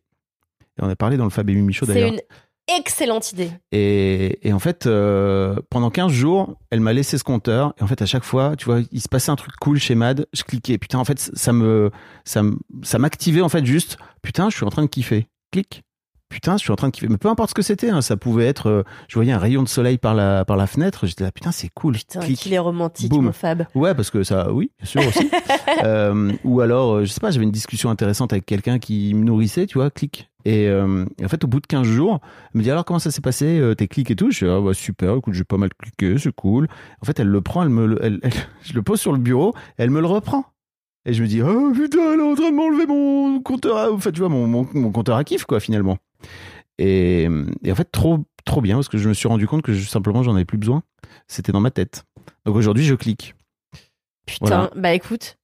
Bah, si tu T'en as un peu pas un là? si bah, J'en ai refilé un Mimi parce que justement Mimi elle est en dep en ce moment donc je lui ai filé mais j'en avais un mais Mais en dette, Mimi, merde. Mimi elle est un peu dans le dur mais peu importe c'est pas ça, va. Euh, mais euh, mais ouais ouais c'est c'est hyper basique et ça fonctionne mais du feu de dieu. Pour t'ancrer un petit peu, te faire réaliser. c'est hyper euh, basique tu vois c'est juste tu fais cliquer tu cliques tu cliques une fois et après tu cliques dans ton cerveau quoi. Bah, c'est une super idée. Je, je vous le file là je t'enverrai une petite vidéo là Mais avec si plaisir. tu suivais un peu plus mon travail tu l'aurais vu depuis des années mais bon T'es gonflé, Fabrice. J'ai écouté euh, votre dernier épisode il y a deux semaines et tout. Et je crois qu'on en parle dans l'épisode qui est sorti hier au moment où on enregistre. Ah bah écoutez, euh, j'irai, j'irai écouter. Épisode 7, n'est-ce pas? Je sais tout, je sais que t'aimes bien Nicolas Bedos, hein, tu vois. j'a- J'apprends tellement de choses sur toi, Fabrice. J'adore Nicolas. Non, c'est faux, c'est pas j'adore Nicolas Bedos, j'adore le travail. J'ai un problème avec Je ça. comprends, La Belle Époque, c'est un très beau film. C'est vrai, hein Et j'ai revu Monsieur et Madame Adelman, Ah, incroyable. moi, j'ai envie de me défenestrer euh, ce film, et me, me sidère parce que je le trouve mi-super, mi-insupportable. Mm. Donc, euh, voilà. Bah oui. Mais bon, c'est, je crois qu'on, c'est pas le bon podcast, mais euh, vraiment le podcast, on raconte un peu ce qu'on veut finalement. Ah bah oui, c'est le concept du podcast. Mais euh, c'est vraiment une super idée parce que c'est- quelque chose de très difficile pour moi de, de réussir à kiffer et, et donc je vais essayer ça euh, dès Et tu demain. sais je que tu peux même le faire avec ton avec le fait de pas dépenser d'argent ou avec le fait de faire en sorte de recevoir les compliments. C'est-à-dire que juste quand quelqu'un qui te donne un compliment, ouvre-toi à ce truc-là et juste parce que là j'imagine que tu vas dire à plein de gens Ouais. Putain c'est cool, je vais signer mon premier deal et tout. Et plutôt que de le recevoir de façon, en tout cas de le dire de façon nulle de le recevoir après de façon totalement nulle, parce que moi tu m'as pris au dépourvu. Euh, bah en fait forcément la façon dont tu le dis va aussi t'inciter à, à recevoir. ou Alors pas. ça, c'est aussi, tu sais, euh, moi, j'avais prévu des grands effets d'annonce. Hein. Euh, ce qui fait que, par exemple, samedi soir, je suis avec des amis et j'ouvre le champagne et je dis, voilà, mais sinon... Et tout le monde m'a dit, ah bah c'est super, quel bravo Parce que les gens, ils en entendent tellement parler qu'ils sont même plus tant surpris, tu vois, parce qu'ils savaient qu'on était déjà dans des bails avec un autre éditeur pour potentiellement... Enfin, tu vois qu'il y avait déjà des bails, les gens lisaient, etc. Et, euh, et du coup, ils étaient là, bah chambé, euh, bah trincon, bravo, cal. Mais c'était pas euh, ce que j'imaginais. Euh, Ouah, putain, génial. Parce qu'en fait, les gens, ils sont dans leur vie, ils savent pas combien c'est. Ouais. Enfin, ils, se- ils se doutent, mais c'est pour moi que c'est incroyable en vrai. Et il faut surtout que j'attende, j'arrête d'attendre après les autres. Et c'est pour ça que je me suis dit, en vrai, tu sais quoi, maintenant tu le dis normal parce que t'attends pas à ce que les gens ils te fassent la fête à chaque fois. Ils ont, ils ont leur life, ils ont autre chose à foutre, tu vois. Puis ça fait suffisamment longtemps que tu les fais chier avec cette affaire. Donc peut-être dis-leur, voilà, c'est cool, je- ça sort enfin, et puis on, on boira du champagne le jour du lancement, tu vois. Mais, euh, mais je pense qu'aussi je me prévaux, enfin je, je, je, je préviens le fait que potentiellement les gens n'auront pas la réaction que j'attends d'eux. Ah yes. En minimisant moi les effets d'annonce, etc. Parce que j'ai tellement peur d'être déçu par les autres. Ça, c'est un, mon, c'est, mon truc de, de l'abandon et tout. Enfin, j'ai, j'ai tellement peur que de me rendre compte qu'en fait les gens trouvent que ce que je fais c'est pas ouf. Et puis après ils se disent bon, bah en fait elle est naze, viens on s'en va pour toujours et on la hait. Et on monte un club de gens qui la haïssent. Donc euh, voilà, j'ai peur que ce soit ça in fine si Mhm. j'attends trop après euh, les autres. Donc euh, je, me, je, me, je me protège un peu de ça. Mais ça t'empêche aussi de recevoir les les, Bien les, sûr. les compliments. Bien sûr, bien sûr. Il y a encore du boulot quoi, globalement. Ouais. Ouais. Il y a du boulot, mais ça, enfin moi, ça fait un an et demi là que je suis en analyse. J'ai vu euh, toutes sortes de psy avant, mais je crois que l'analyse c'est vraiment ce qui me convient le mieux et et je et puis je- surtout j'ai trouvé l'analyste euh, qui me Oui. qui me fallait. Et avec Hélène, on fait un travail absolument formidable. Euh, bon là, j'essaye de de devenir son sa patiente préférée depuis euh, deux mois, puisqu'elle m'a dit euh, bêtement euh, une fois, elle m'a dit. Vous savez, il y a un livre excellent qui s'appelle Mon patient préféré, où c'est plein d'analystes qui parlent de leur patient préféré. Et j'étais là. Ça veut dire que vous avez un, un une cliente préférée? Est-ce que c'est moi ou pas? Et donc depuis, là, je suis en, en quête perpétuelle. Bah oui. de- voilà. C'est ce qu'on appelle le transfert. hein. Évidemment, je sais, je suis en full dedans, là. C'est un grand classique. Mais ça fait un an et demi que ce transfert dure, donc j'en ai un peu ras le cul, quoi. C'est-à-dire que là, j'ai envie d'inviter à Noël, enfin, tu vois. Ouais, donc, euh, mais c'est aussi, c'est aussi le lien qui permet de pouvoir se soigner. hein. Exactement. finalement. Exactement. Donc on c'est ne bien. cessera jamais euh, assez de dire aux gens d'aller en analyse ou en thérapie ou en ce qu'ils veulent, quoi. En tout cas, bravo d'avoir euh, d'avoir réussi à couper euh, le cordon euh, ombilical avec ta maman. En tout cas, le cordon financier, si j'ai Ouais. bien compris. Tout à fait. Parce que j'ai l'impression que ça t'a ça t'a aidé à revenir. Tu sais, moi j'ai des Ouais. j'ai des des gens qui viennent dans mon podcast et qui me racontent que leurs darons ont des procurations euh, depuis des années, qu'ils ont peur de d'aller voir leurs parents en disant euh, bah en fait moi j'aimerais bien couper ça maintenant.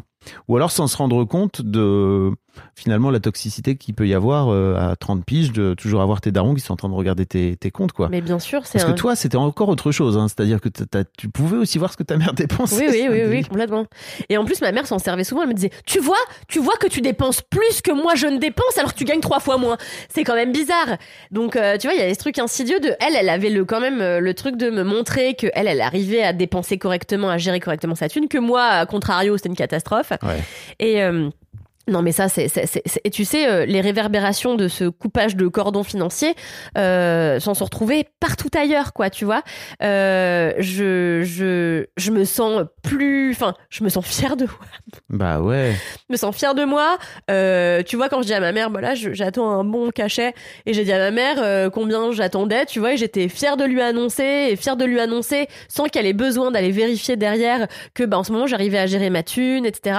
Et, et, euh, et en fait, ma psy avait complètement raison. C'est, euh, c'était que plein de mes problèmes avec ma mère venaient de, de ce truc-là, quoi, venaient du fait qu'on n'avait pas coupé le cordon. Et ce que je disais au début, et j'avais pas fini euh, ce- cette histoire, mais ce que je disais, c'est que Parfois, je vais dormir chez ma mère et que euh, bah, deux jours après, quand je repars, j'ouvre mon porte-monnaie, il y a 200 balles dedans, tu vois. Mm.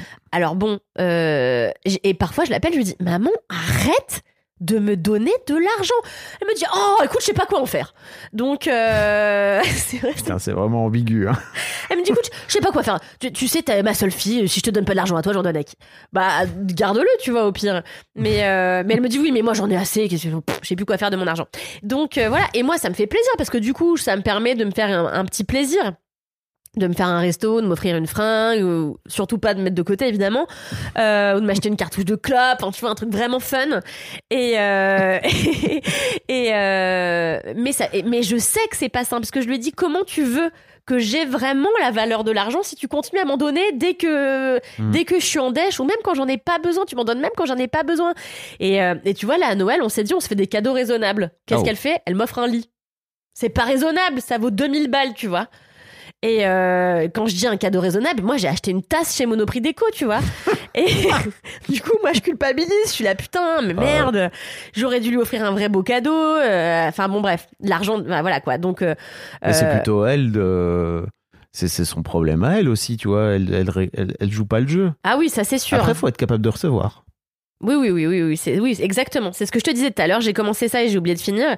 Je te disais, je commence à avoir, ça va mieux dans le sens où je peux recevoir des plus gros, euh, des- des- enfin, où on me paye des plus grosses factures. Et à, à contrario, j'ai toujours du mal avec le don. Ma mère m'a fait un don aussi pour que je puisse acheter la maison sans passer par une banque. Euh, bah, je me sens redevable. Alors que je sais que c'est un don. Un don par essence n'appelle pas de retour, tu vois. Tu te sens redevable de ta mère? Mais complètement. Mais, mais complètement. Évidemment. C'est grâce à. En fait, euh, je- je- je- j'aurais aimé pouvoir me dire cette maison, je l'ai achetée grâce à moi. Non, je l'ai achetée grâce à ma mère et mon père qui est mort. Je l'ai Oui. pas achetée grâce à mon travail. Mais en même temps, c'est aussi à cause d'elle, quelque part, que t'es ici. Exactement. Mais c'est ce que je me dis Ou tout le temps, tu vois. Ça C'est dépend ce de que je me dis tout le temps. Merci, t'as commencé par dire à cause plutôt que grâce. Bien sûr. Mais Parce que c'est c'est aussi euh, compli- c'est complexe la vie, quoi, tu vois. ça, c'est sûr. Donc euh, non, mais je sais qu'il faut, et ça j'en parle aussi beaucoup avec ma psy qui me dit, mais c'est un don, Mhm. ça n'appelle rien en retour. Bah oui. Donc il faut que vous acceptiez que cette maison, vous, vous- elle vous appartient, Elle même si c'est pas vous qui avez. Alors j'ai mis de l'argent que j'ai gagné moi déjà Ouais. évidemment. Mais il y a aussi une partie que ma mère m'a donnée et donc il faut que j'apprenne à dire c'est ma maison. Et ma mère le fait super bien d'ailleurs, elle dit toujours c'est ta maison, jamais c'est notre Mhm. maison, c'est toujours c'est ta maison, c'est la maison de Kalindi et Amaury, enfin tu vois, toujours. Euh, elle Oui, ne se met jamais elle- dans le lot. Oui, c'est ça. Elle vient pas dire, euh, dis donc, euh, Jamais, jamais, jamais.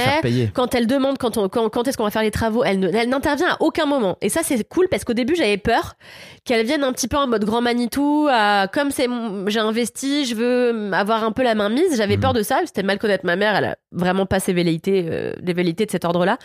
Donc euh, au final, ça se passe très bien. Et, euh, et, euh, et Amaury et moi, on est indépendants sur tout ce qui concerne la maison. Donc c'est super.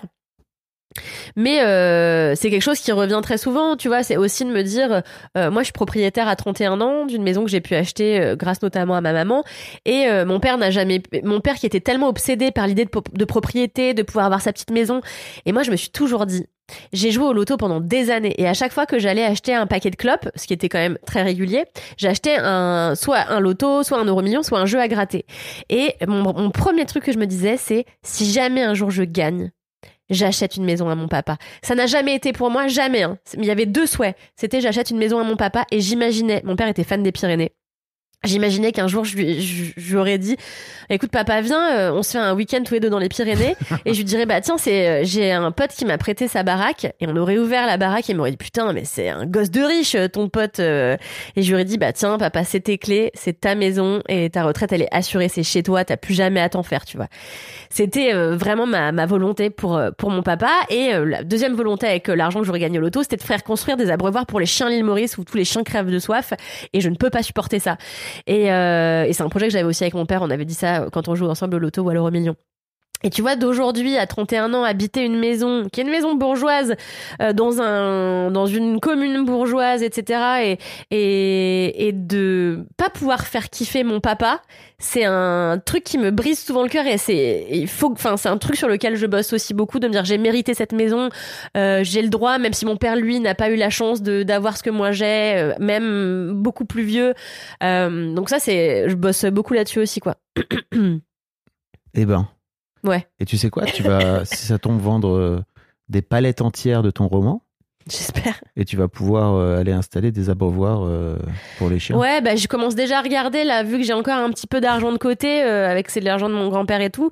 Je suis en train de voir pour acheter un petit terrain à l'île Maurice pour faire un refuge pour les animaux avec des abreuvoirs et tout. C'était vraiment un rêve qu'on avait avec mon papa et là d'être revenu de l'île Maurice et de d'avoir encore pas pu passer des vacances sereines parce qu'en fait je supporte pas de voir les animaux. Enfin, j'ai une empathie pour les animaux qui est infernale et, et les chiens et les chats de les voir dans cet état et que tout le monde s'en fiche, ça me tue. Et là, on a commencé à regarder avec Amaury euh, pour euh, faire les démarches, pour acheter un petit truc et tout, euh, pour et trouver quelqu'un pour s'en occuper, machin. Donc c'est un projet de pas l'année prochaine sans doute, mais dans deux trois ans, euh, voilà quoi. Bah voilà une bonne façon, une bonne motivation pour économiser un peu ton argent. Carrément. Carrément.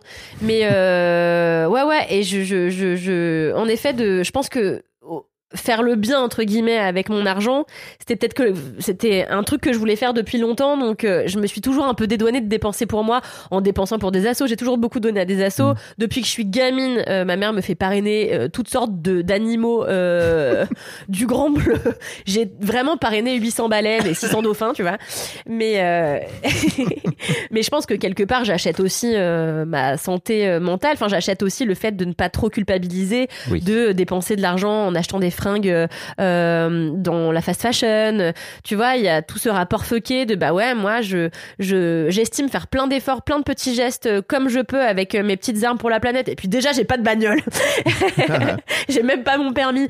Euh, euh, j'ai toujours donné aux assos en me disant bon bah comme ça je peux m'acheter un manteau chez Zara. Enfin tu vois, il y a ce truc l'argent aussi ça te permet de laver ta conscience et à la Mhm. fois tu sais que tu l'as pas vraiment lavé en tout cas c'est pas de l'argent c'est de l'argent sale de conscience tu vois. Mhm. Donc euh, enfin c'est fou combien ça combien c'est c'est ce que je te dis moi mon mec tout le temps il me dit Cal tu parles tout le temps de fric Hmm. tout le temps et euh, Bah, t'es mûr pour écouter ce podcast. et complètement.